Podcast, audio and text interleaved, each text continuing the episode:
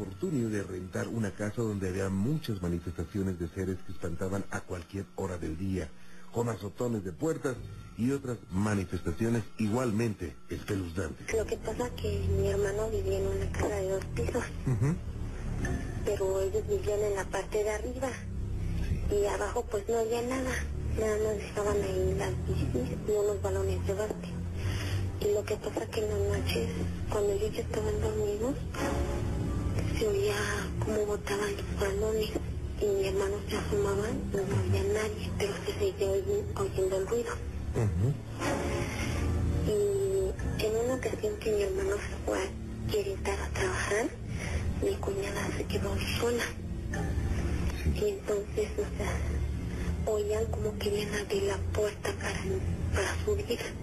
Y como usaban un candado para, para cerrar, se oía como asustaban la puerta. Y entonces mi hermana que se quedó con ella, pues nada más se, asustó y pues no abrieron porque nadie podía entrar. Y, y así, o sea, espantaban mucho y lo que más hacía era que botaban los balones, arriba o abajo, se veía que botaban los balones. Estos seres hacían infinidad de maldades. Las travesuras con los juguetes del niño eran muy frecuentes, pero la cosa subió de tono cuando empezaron a escuchar voces que hablaban imitando a los habitantes de la casa. En ese tiempo mi sobrino tenía como dos años, en un cuarto él tenía todos sus juguetes, eran muchos. Y entonces como es el único tío que tiene es mi hermano, un día yo estaba con mi cuñada en la mañana, como nos queda cerca aquí de la casa, y entonces estaban desayunando. Y el niñito se paró enfrente de una puerta y comenzó a decir el nombre de mi hermano. Entonces abrió los brazos así como queriendo abrazar algo. Y pues me paré y, y vi hacia donde él estaba viendo, pero no había nada, pero seguía dic- diciendo el nombre de mi hermano. Mi cuñada se espantó y pues ya no lo dejaba ir. Y también mi cuñada nos contó que ahí mismo ella estaba en el baño, y entonces que ya estaba más grandecito mi sobrino. Y entonces mi cuñada que dice que le estaba pidiendo papel, y pues no le hacía caso, y que le gritó que le pasara papel. Que atrásito de ella, escuchó, escuchó que le dijeron, ya cállate. Y pues se, espantó y se salió. Y ya casi no entraba al baño por el miedo. Si bien es cierto que la lógica de los seres de otros planos es muy parecida a la de nosotros, no se puede saber con exactitud qué es lo que motiva a estos seres para manifestarse. En ocasiones creemos que son hechos disparatados, pero no. Como lo mencionaba, hay una lógica que, bueno, pues autoriza de alguna forma el hecho de que un ser, un ser de estos, esté en algún lugar. Y por supuesto, esto causa experiencias y todas ellas están contenidas en los archivos secretos de la mano peluda.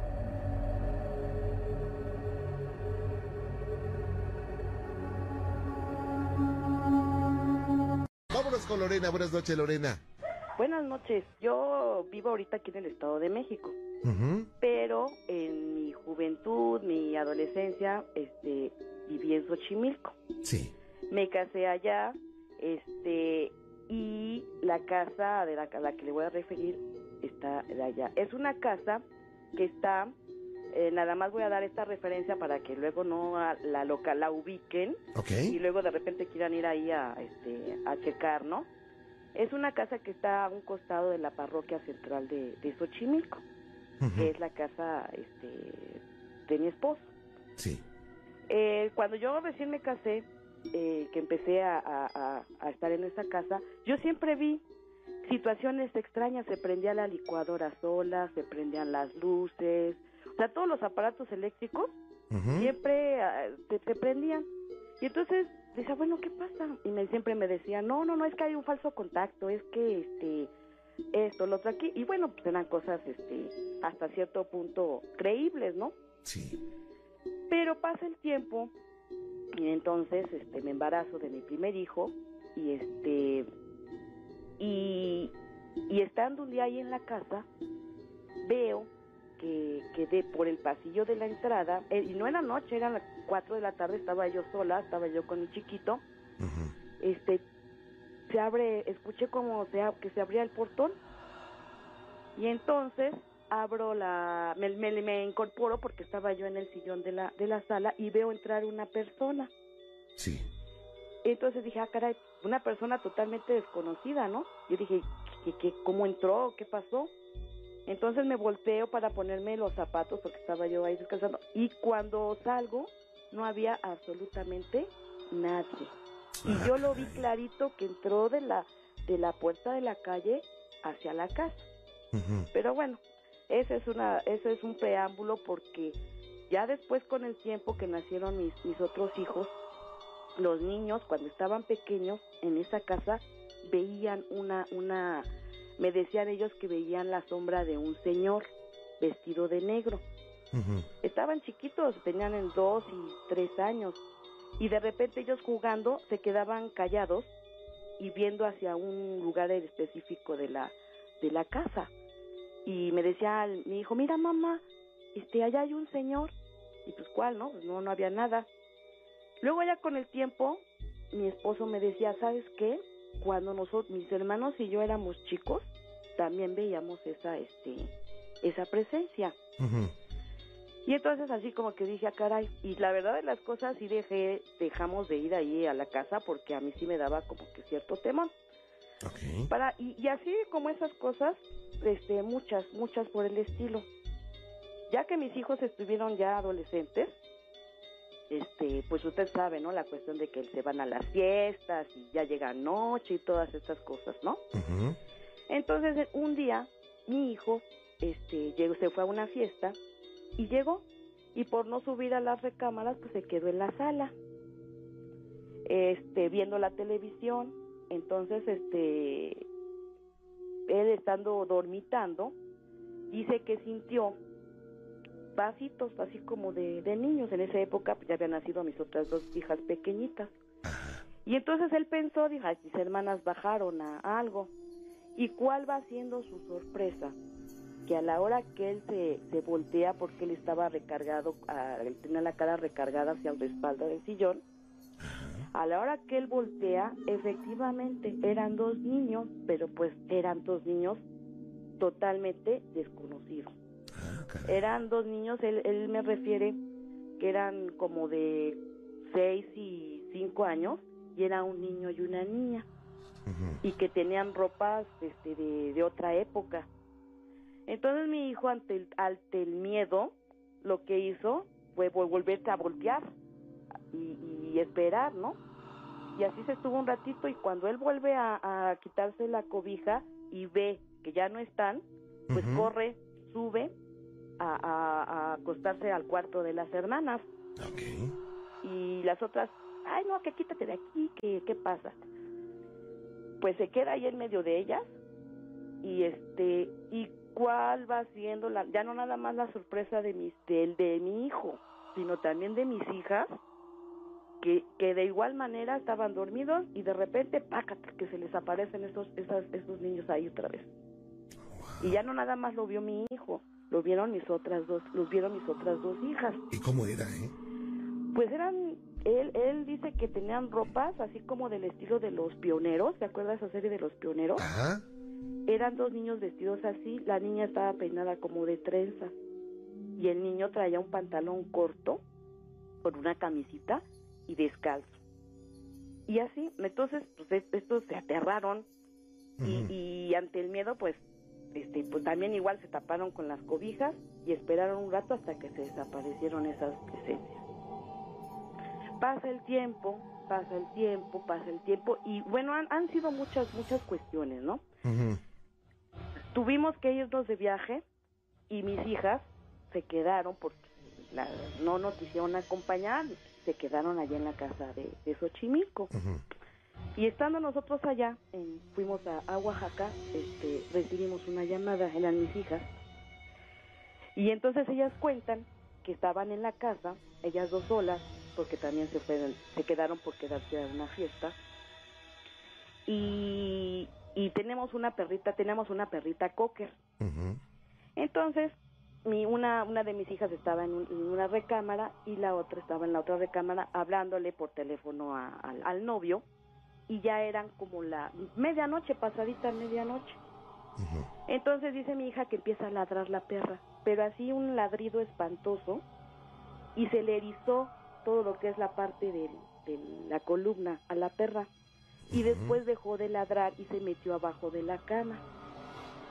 Entonces mi hija pues agarró el teléfono y se va hacia la ventana del cuarto, de hacia porque desde las recámaras se ve el patio y en ese momento, dice mi hija, que todo se fue la luz y todo quedó a oscuras y estaba así como de película de terror, este, la luna, la luz de la luna iluminando el patio y sale mi hija de la otra recámara y oye, ¿qué pasó? ¿Quién sabe? Y van viendo que en el patio pasar una sombra negra caminando. No, pues las otras se pusieron como histéricas y nos hablaron por teléfono para, o sea, se pusieron bastante, bastante este, mal, ¿no? Esa esa noche de, que, que vieron esa esa presencia.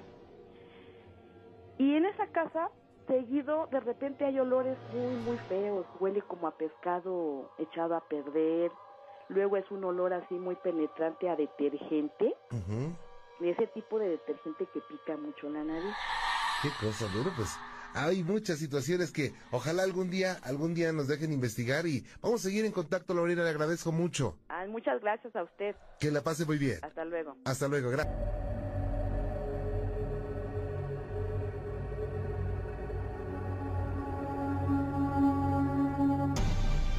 Pues bueno, te cuento mi relato. Claro. Este, un tiempo estuve viviendo en la casa de mi mamá Ajá. y yo ya tenía a mis dos hijos pequeños, uno estaba bebé. Sí. Entonces, este, pues a mí me han ocurrido muchas cosas en el día. Entonces Ajá. resulta que yo de repente veía como pasar a alguien, este, y yo lo relacionaba mucho con, porque se parecía su silueta a uno de mis tíos que había muerto hace muchos años.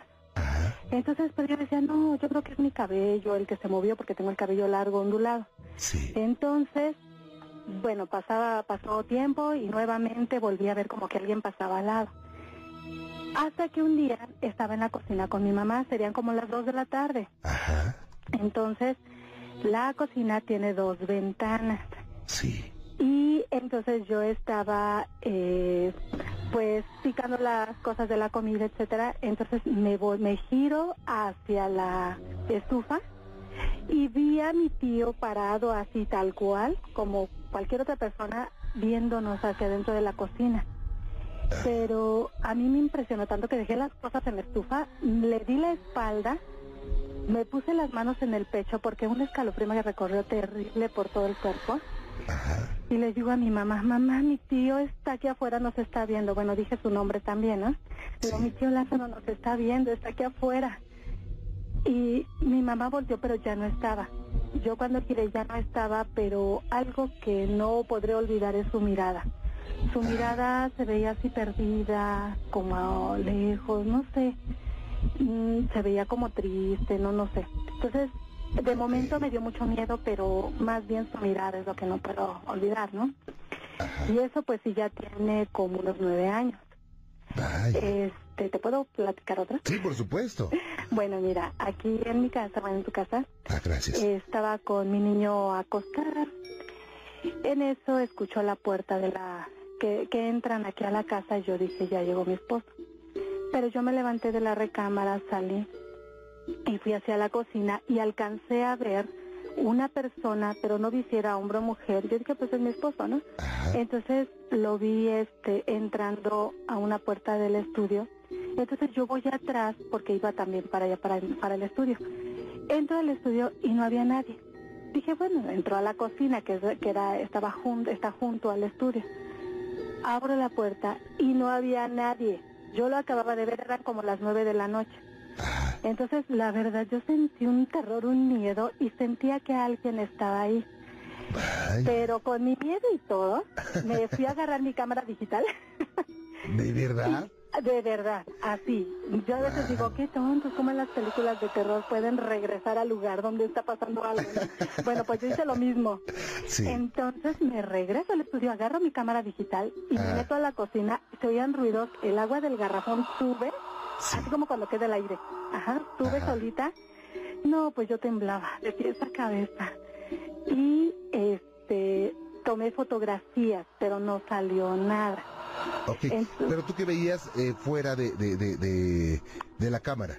Este, mm, o sea, estaba oscuro, yo no veía nada, sentía a alguien ahí, lo vi Ah, entrar, lo vi entrar al estudio y yo Ajá. seguía, yo también entré, pero no había nadie, no era nadie, y Sí. yo lo vi, eran como las nueve de la noche, Mm, entonces la verdad se siente terrible, ¿no?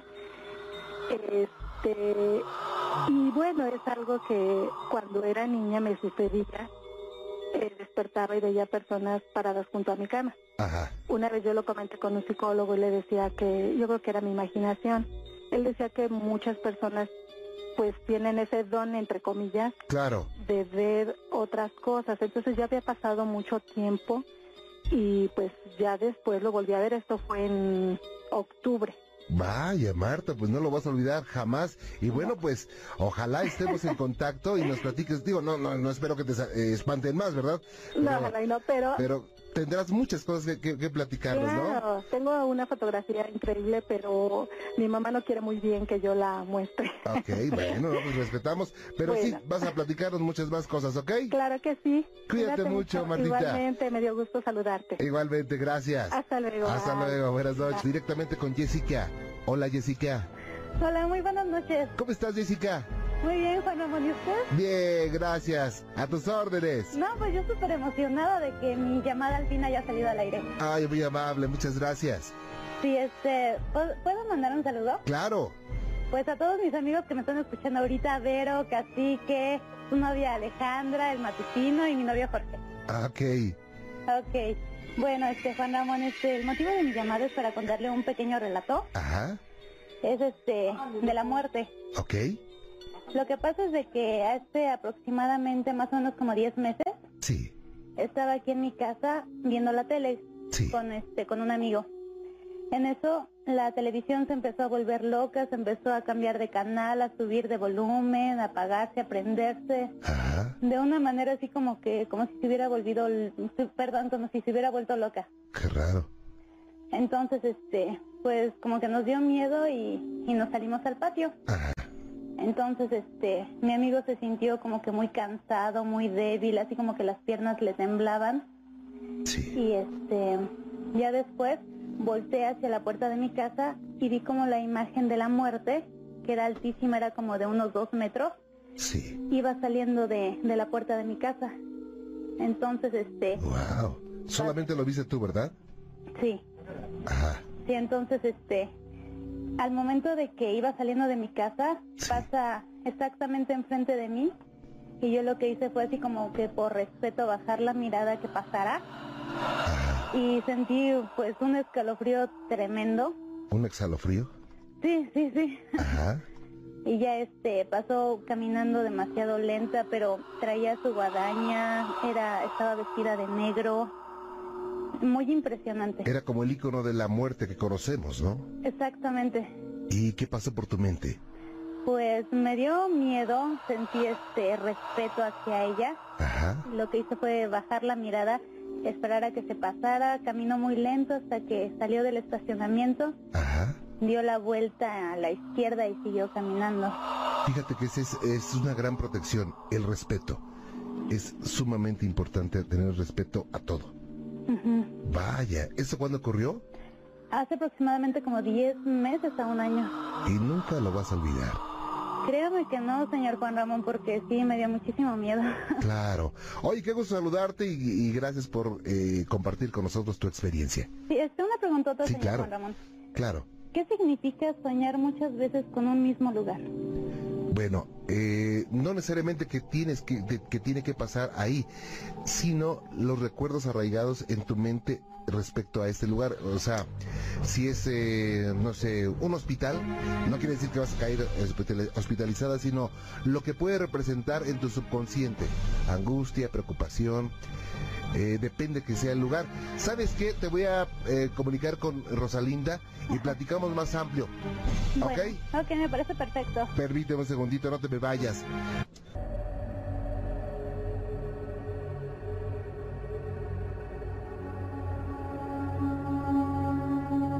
Muchas gracias, a tus órdenes. Bueno, mira, hablaba para mi relato. Bueno, yo ahorita estoy viviendo aquí en el distrito. anteriormente estaba viviendo yo en el estado de Veracruz, en Orizaba. Ajá. Mi relato es muy breve, muy corto. Bueno, resulta que cuando yo estaba trabajando en un restaurante allá, un restaurante muy conocido, pero de repente nos tuvimos que cambiar a otro local mucho más grande. Entonces en ese proceso que estábamos ahí arrimando, pues acarreando cosas, mesas y acomodando todo, sí. resulta que ya unos días antes de abrir estábamos subiendo este, cosas a lo que era una, un tercer piso del lugar donde estábamos, Ajá. a una bodega. Entonces yo era encargada y tenía otro compañero que estaba de encargado también. Ajá. Entonces pasó que en eso mi compañero va subiendo cosas a una parte que habíamos habilitado como una bodega, pero para esto ya habíamos acomodado lo que eran las mesas y ya, todo estaba montado, ya para empezar a dar servicio. Ok. Entonces agarra y dice, él dice que va subiendo, va subiendo las escaleras y en el último piso, que también había mesas, le, le habla a un señor y le dice, oiga joven, y entonces mi compañero extrañado voltea y le dice, sí diga, y estaba el señor sentado en la mesa. Ajá. Y le dice, este, oiga, este, ¿me puede traer la carta? Y mi compañero se queda extrañado viéndolo y le dice, este, ¿no la han atendido? Dice, no. Y le dice, ah, ok, ahorita le traigo la carta.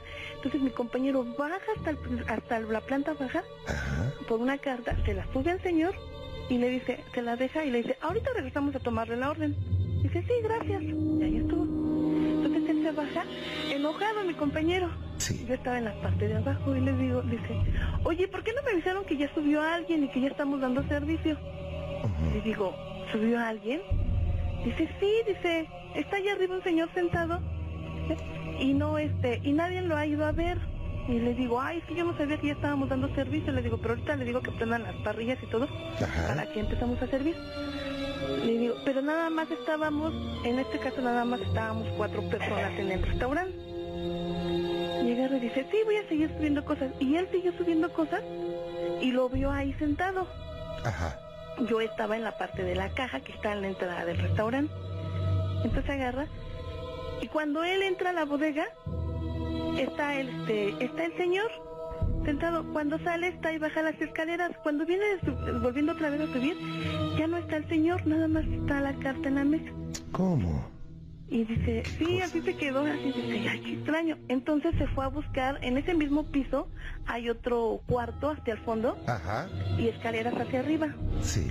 Entonces él se asomó y dice, no, pues aquí no hay nadie, y acá está lleno de cosas, no, pues nada. Ajá.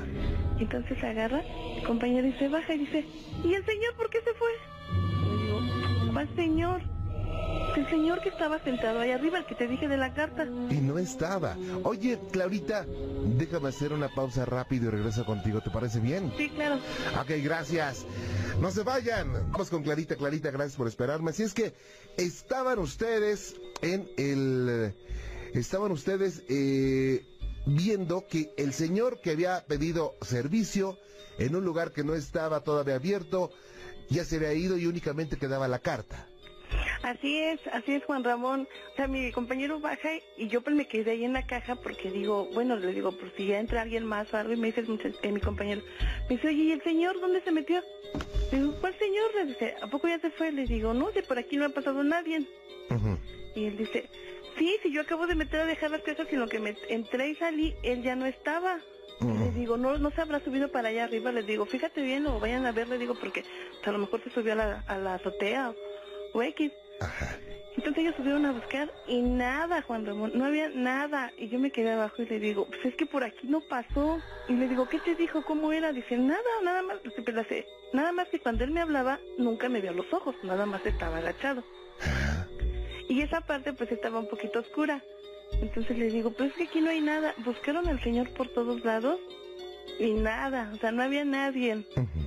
Entonces les digo, no, pues, yo digo, pues qué raro, le digo, pues no. Pero aquí no ha pasado, yo de aquí no me he movido desde que tú dijiste que había alguien arriba y no me he movido. Vaya. Y no había otra forma que se saliera por algún otro lado. Y le vio clarito, clarito, ¿verdad?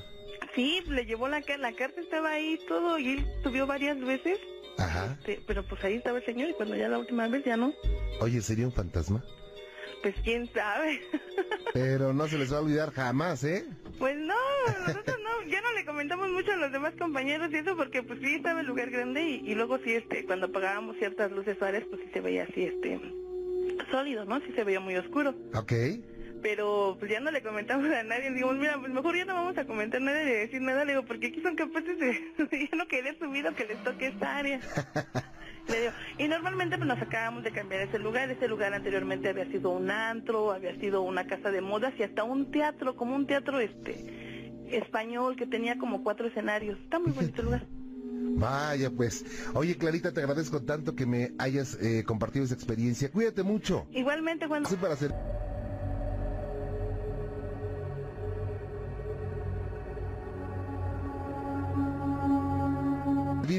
Gracias, gracias. Este, pues bueno, mira, este, mi relato es como varios. Yo trabajo en un hospital. Ajá. Este hospital data de antes de 1936. Ok. Desde 1936, este, antes era este, un sanatorio religioso este, de la Orden de las Josefinas. Posteriormente, hasta, bueno, desde mil- eh, fue eso fue antes de 1936, desde, y de 1936 a 1981 eh, pasó a ser parte de los trabajadores de, desde la Secretaría de Hacienda. Y posteriormente, del 82 hasta la fecha, trabaja como hospital de liste. Sí. Este, y pues bueno, eh, en este hospital, dan este, el relato más, más este, mencionado ahí, es que en, en la sala de quirófano eh, cuenta con seis salas.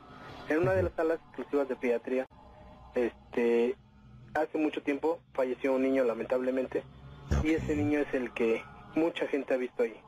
Ese niño este, lo ven pasar, lo ven este, inclusive con la batita todavía de, de que, que tenía puesta en esta ocasión y este es el niño que se les aparece a, varias- a mucha gente se le ha aparecido es, es pacífico solamente me, inclusive una vez una, una compañera me mencionó que, Sí. que inclusive este eh, o, o yo o, o, o sintió haber escuchado que quería jugar el niño Mm. este es un, un- una, este, una, una breve eh, historia ¿no? de ese hospital O sea, a varios se le ha parecido el fantasma del niño. Sí, a varios. A varios sí, a varios no. O sea, mucha gente sí, hasta incluso han salido corriendo porque la impresión es, es grande, ¿no? De que ¿qué hace un niño aquí?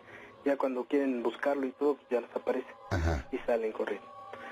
Y bueno, este, como te mencionaba que era este católico religioso el, el hospital, se comenta y se rumora que hay muchos túneles este, subterráneos. Inclusive en varias paredes, en varios sitios específicos hay puertas muy pequeñas con candado. E inclusive dicen que hay, que son los túneles que comunican de ese, de ese hospital porque tiene una, una capilla pequeña de ese, de ese hospital a otra iglesia de, de la delegación que es más grande. Y, y que han encontrado muchos este en que en su tiempo pues encontraron mucho este eh, esqueleto de, de niño. Ah, y este y bueno también los en los en los servicios de internamiento y de hospitalización de los pacientes también los mismos pacientes mencionan que han pasado la famosa planchada no que pasa una enfermera a, dar la- a preguntar cómo están a dar medicamentos y que ya cuando pasa otra enfermera les quiere dar el medicamento les mencionan que ya se los habían dado pero pues no con la sorpresa que no no hay nadie más solamente las las que se conocen del servicio. Y bueno eh, grandes rasgos es, es mi relato Oye, pero ah, eh, a ti te han puesto también sustos ahí. Eh, sí, eh, eh, yo lo, estando laborando en un servicio específico del hospital en donde se preparan las, las charolas y el instrumental quirúrgico para, para la cirugía. Una vez este había yo terminado mi, mi trabajo, ya era como a las 5 o 6 de la mañana. Y entonces pues ya el cansancio ya era algo y este, Claro. decidí recostarme en una banca, un- una banca que está allá afuera. Y entonces desde ya estando medio, ahora sí que cerrando los ojos, dormido, sentí una me sentía raro de, de hecho pero pues no no no hacía caso y, y en, en el momento que ya estaba más mm, se me- digo yo que me ganaba el sueño sentí una mano que me recorría desde la espalda baja hasta el hombro Ok. y, y un suspiro pero se fue escalofriante y pues ya mejor también salí corriendo. Vaya. y son relatos que estos son pocos, porque pues muchos compañeros y pacientes mencionan muchos más. Qué cosa, ¿eh? Oye, pues yo creo que tenemos que platicar mucho más contigo porque habrá muchas experiencias que se vivieron o se siguen viviendo en ese lugar, ¿no? Siguen viendo, sí, son, este, pues uno no se las cree hasta que pues no las vive o pues a la experimenta ya Claro. creer. Claro. Es relato. Vaya, pues qué gusto saludarte, cuídate mucho, Muchas gracias, Israel. doctor Ramón, te agradezco la llamada y A tus órdenes. Eh, sí, mira, más que nada quisiera, bueno, platicar mi historia. Esto fue rumbo a Chalma, Ajá. una casa de mi mamá. Tiene allá por lo que es rumbo a Chalma. Estábamos en su casa, este, eran como las 11, 12 de la noche. Ajá. Estábamos, este, bueno, ya nos íbamos a dormir y estábamos cerrando las ventanas y vimos que, bueno, a lo lejos se veía como una, bueno, un círculo grande con unas bolas de fuego. Sí. Y estábamos, bueno, nos impactó eso porque pues es algo que no veíamos. Y eso fue creo que en octubre me parece.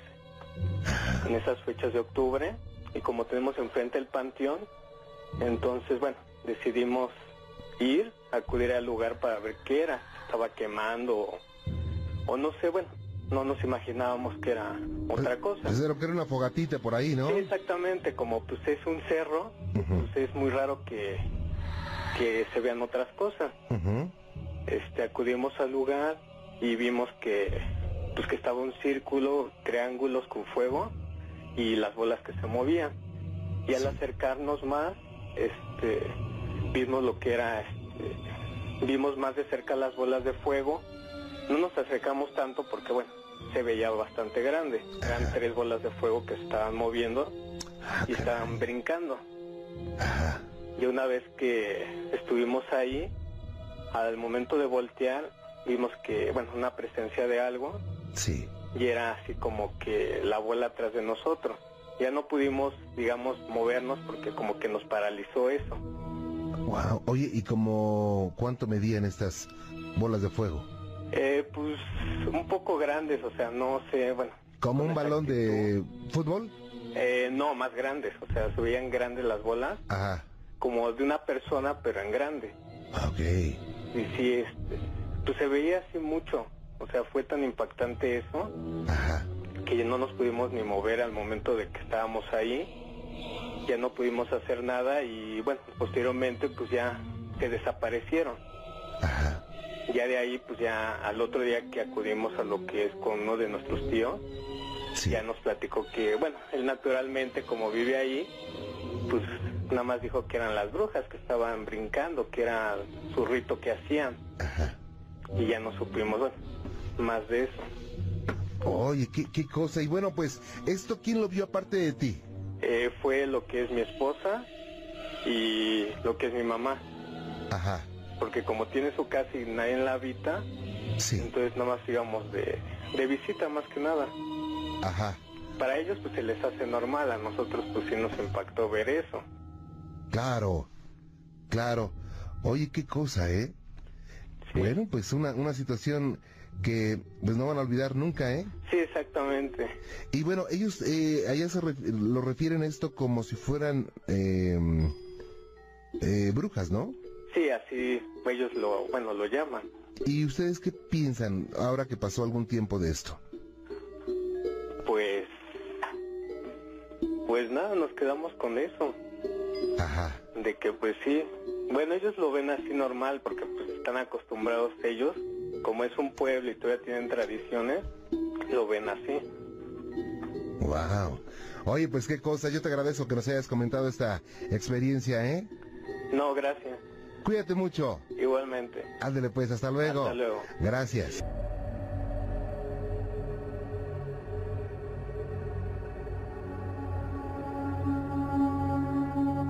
Eva, sus órdenes, Eva.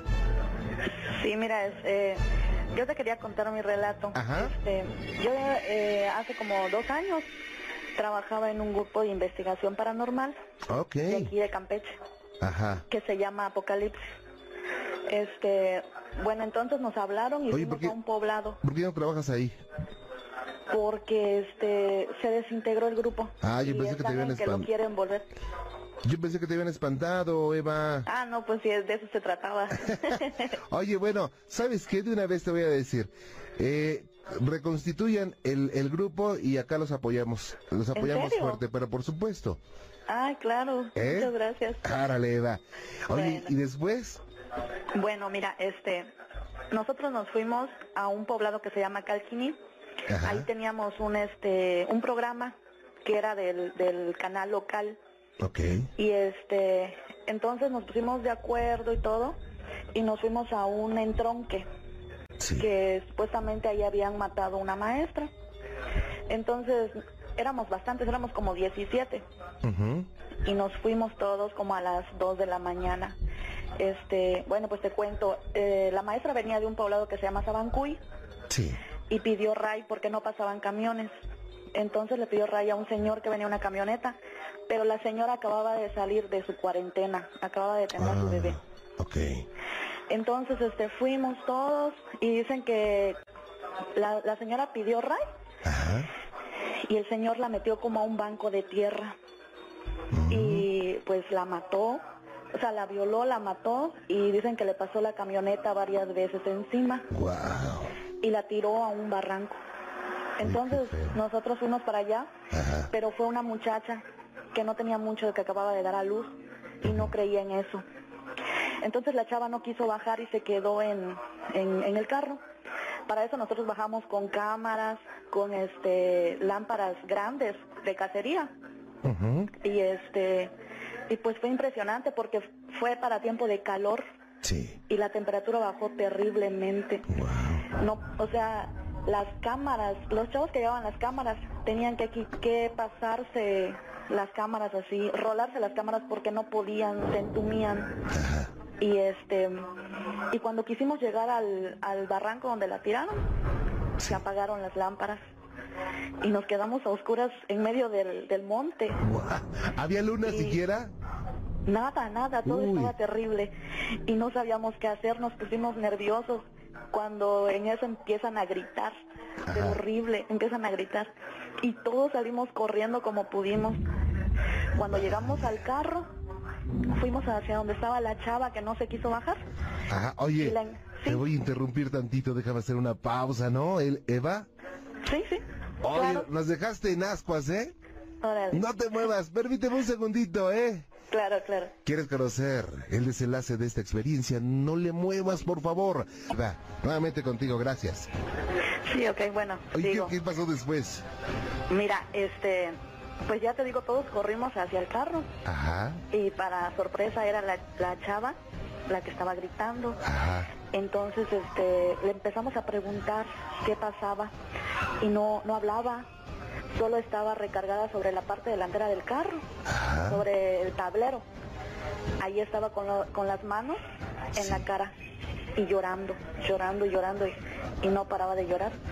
Así que lo que hicimos fue salir de ese entronque, irnos a la plaza del poblado. Cuando llegamos ahí le empezamos a preguntar qué había pasado Sí. y o sea, sí nos dio mucho miedo de que nos dijo que atrás del carro, en, en el asiento trasero, ahí estaba la maestra llorando y que le y que le decía que le cuidara a su hija.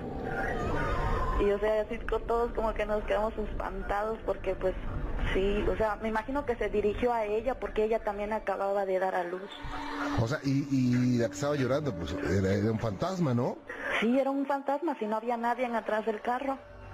Nadie, o sea, la chava estaba como que en shock, no quería hablar, no podía hablar, no quería vernos. Ajá. Y sí, estaba, estaba la chava estaba terrible, estaba temblaba horrible. O sea, estaba totalmente impresionada, ¿no? Sí, es que ella no creía. Ajá. Ella decía que era, pues no sé, forma de perder el tiempo y de hecho su esposo Ajá. era un miembro del, del, del grupo, Sí. pero para ella era algo sin importancia. Y siempre le decía que se salga y él la llevó y le pasó esto a ella. ¿Qué cosa? Pero ¿Cuándo sí, ocurrió esto, eh? Tiene como dos años. Tiene como dos años, pero de hecho dicen que la maestra todavía se aparece y la ven ahí. Ajá. Sí, está, está terrible. De hecho se escuchan voces. Ajá. Sí, tenemos varias psicofonías. Ah, ok. Sí. Oye, pues, qué interesante. Bueno, pues, como te decía al principio, vamos a reconstituyanlo, háganlo otra vez, fórmenlo y los apoyamos desde acá y los apoyamos con el programa de televisión en TV Azteca, ¿ok?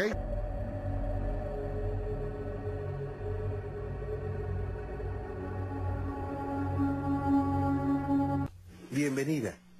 Este, mira, yo, mi relato es de que mi niño tiene seis años Ajá. y dice que se le aparece su abuelita y ya está muerta. Sí. Y, y cuando vamos a la casa donde murió, se percibe mucho el olor, su olor de ella que dejó. O luego se Y él le habla, dice que se le aparece y, y él le habla. Ajá. Ahí está mi abuelita, ahí está mi abuelita. Dice que hasta platica con ella. Se Ah, pone a ok. platicar con ella. ¿Y usted qué piensa de esto? O sea, a lo mejor ser cierto, ¿no? ¿O está desconcertada, no sabe si es, si es cierto o él dice mentiras, verdad? Ujú, Sí. Déjeme decirle, Lina, que es muy probable que sí la vea. Y no porque su hijo sea eh, alguien que tenga poderes sobrenaturales, no.